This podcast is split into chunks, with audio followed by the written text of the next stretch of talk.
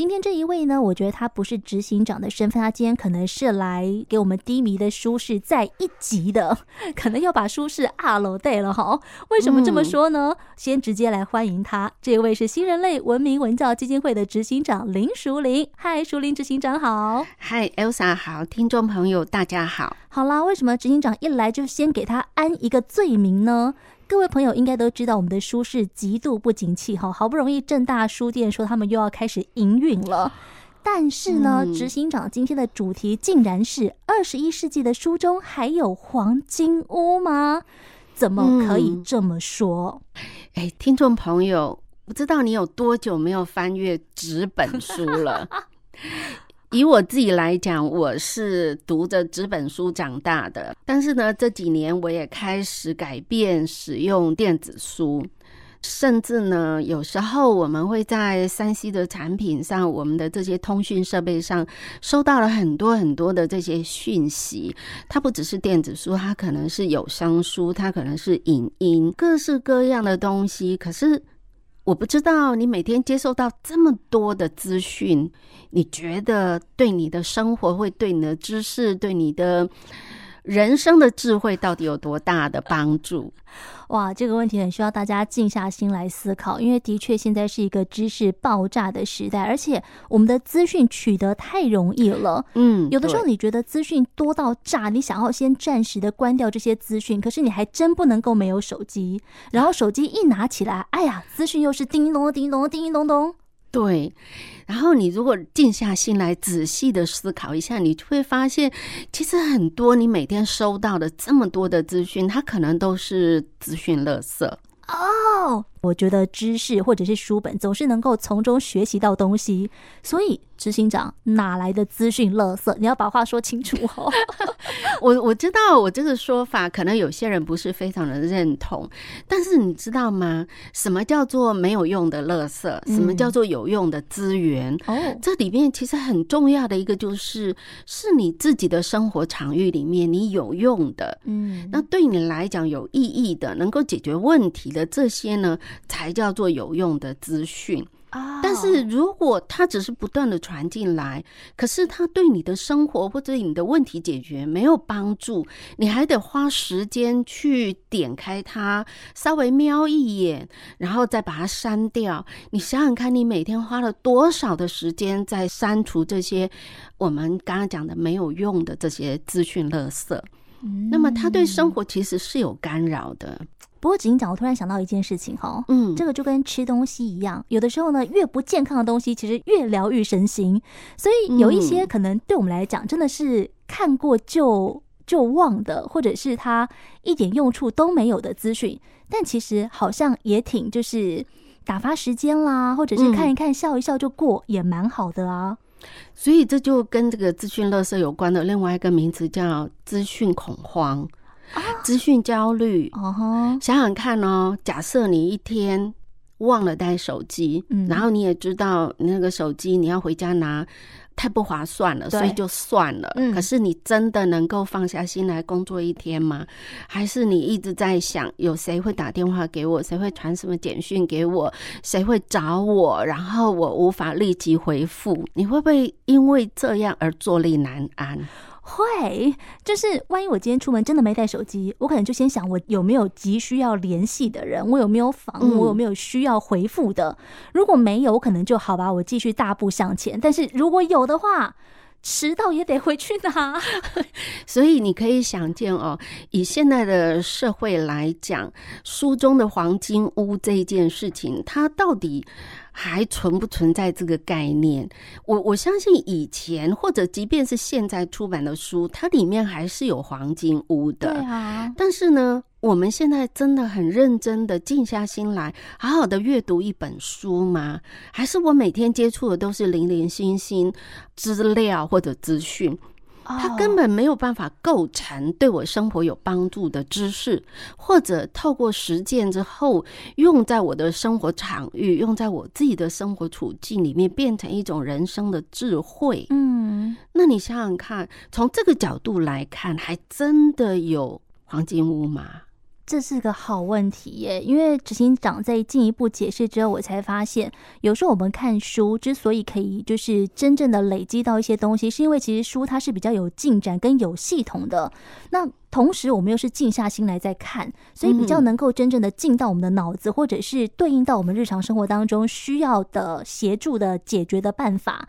但是偏偏我们生活当中有太多是零碎的，或者是说我今天随手划的。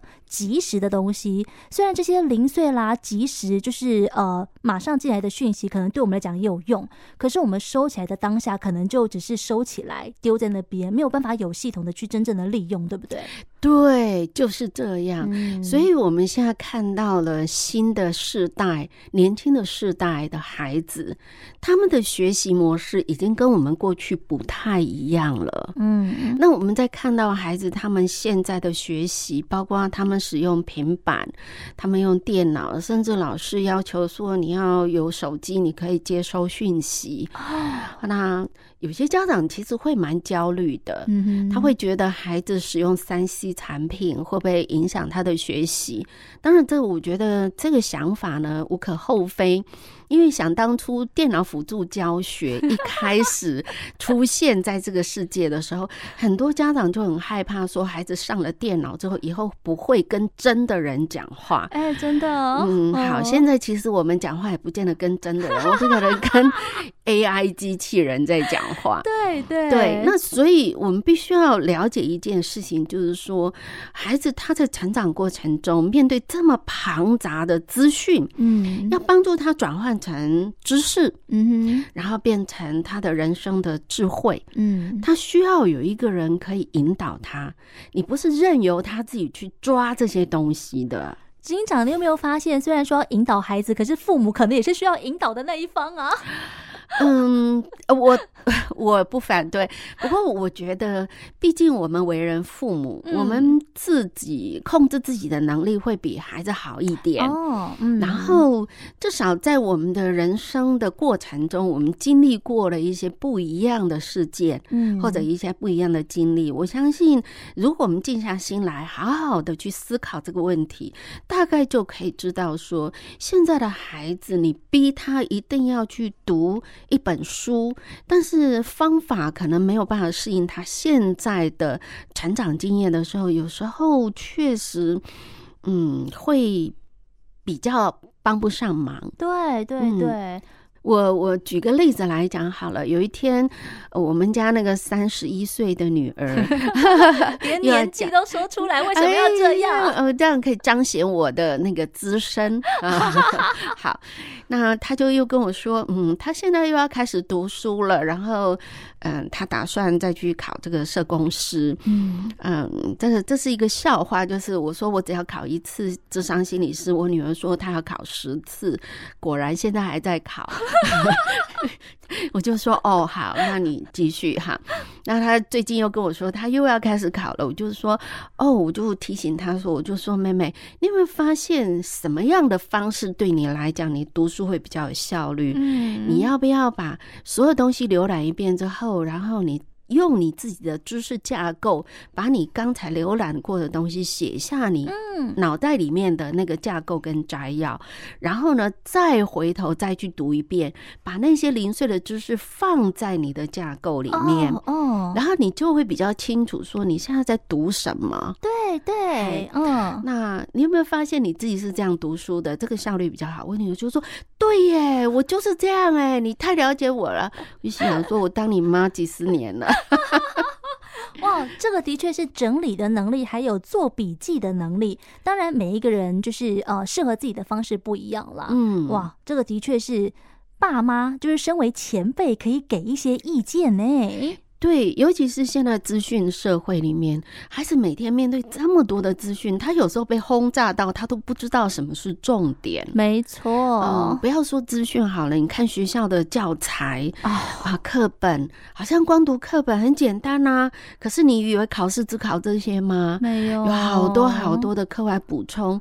那他要怎么样去在他自己的书里面建构出他的黄金屋？哦，天哪，真的好难哦。呃嗯，不会吧？我相信我们都走过了。哎，可是我觉得，就是像执行长一直在强调的，就是每个时代有每个时代的难题。呃，我们以前其实就是只有一个课本而已啊。嗯，那补充教材其实好像也没有那么的繁杂。现在有太多就是不同版本的东西，然后每个老师补充的重点又都不一样，所以其实你很难在一个中心思想上面去加入其他东西，而是你好像什么都要面面俱到。是的，其实这也是现在孩子在面对学习的时候，他们很大的困扰。对啊，那有时候爸妈就会说：“我就看到你就是不认真，你就是不用功，要不然你怎么可能会考这种成绩？”其实读书这件事是需要被引导的。嗯，呃，读书。策略是可以教的，所以除了这个补教名师来协助之外，执行长会给家长什么样的建议来做一个家里面很好的领导员？其实要孩子愿意读书，不管是什么形式的书，我们家应该要有一个读书的氛围吧。哦哦，请问爸妈你自己读书吗？你有多久没有读书？好，嗯，然后第二个，你有没有习惯跟孩子分享你自己读过了之后整理之后的心得？嗯，其实这个整理的分享呢，其实在告诉孩子你如何去阅读，你如何切入，你如何摘要，那你如何去看待你所看到的这些东西转化，这个都是一些技巧。哇，我觉得执行长讲出了我广播上面的心路历程，哎。因为其实做广播，我们也是靠口语传播嘛。可是这个传播当然也是我们自己要先吸收，然后我们怎么整理，我们怎么去讲这个东西，用我自己的方式。嗯，其实这个就是一个整理跟学习的过程。是，所以爸妈你可以常常跟孩子去对谈。比如说，我今天看了一篇短短的文章，不一定要一本书，我们可以从一篇短文开始。那最好的时间什么？可能就是我们吃晚餐的时候，我们一起分享。对，那或者。我们今天看一个剧或者看一个新闻，你可以跟你的孩子说：“哎，你知道吗？刚刚那个新闻我有一点想法，哎，我们可不可以讨论一下？”哇啊！我们可不可以说一说？孩子可能会说：“那有什么好说的？你要不要听听看嘛？我也很想知道你有什么样的想法。”那么在这个互动过程中，我们彼此就是在分享我们的经验。我们刚刚讲的那个转化的过程、摘要的过程，然后慢慢的帮孩子在这么庞杂的资讯社会里面去掏出一些金来。真的哇！所以。不是只有书中才有黄金屋，其实黄金屋无处不在。是，那有时候在谈论一件事情，可能孩子真的会觉得这有什么好讲的？哎，有时候就是透过不同世代、不同角度，还真的可以聊出一朵花来。嗯、是的，哦、是的。所以。哇哦，其实知识是可以被养成、被训练、被讨论出来的，的确是需要不同的年龄层、家中所有的成员一起来。嗯，真的，今天晚上就吃晚餐的时候配着新闻，大家先从新闻聊起，我觉得这也蛮好的。是，哎，反正吼想那么多没有用啦，先做再说。今天谢谢执行长，谢谢。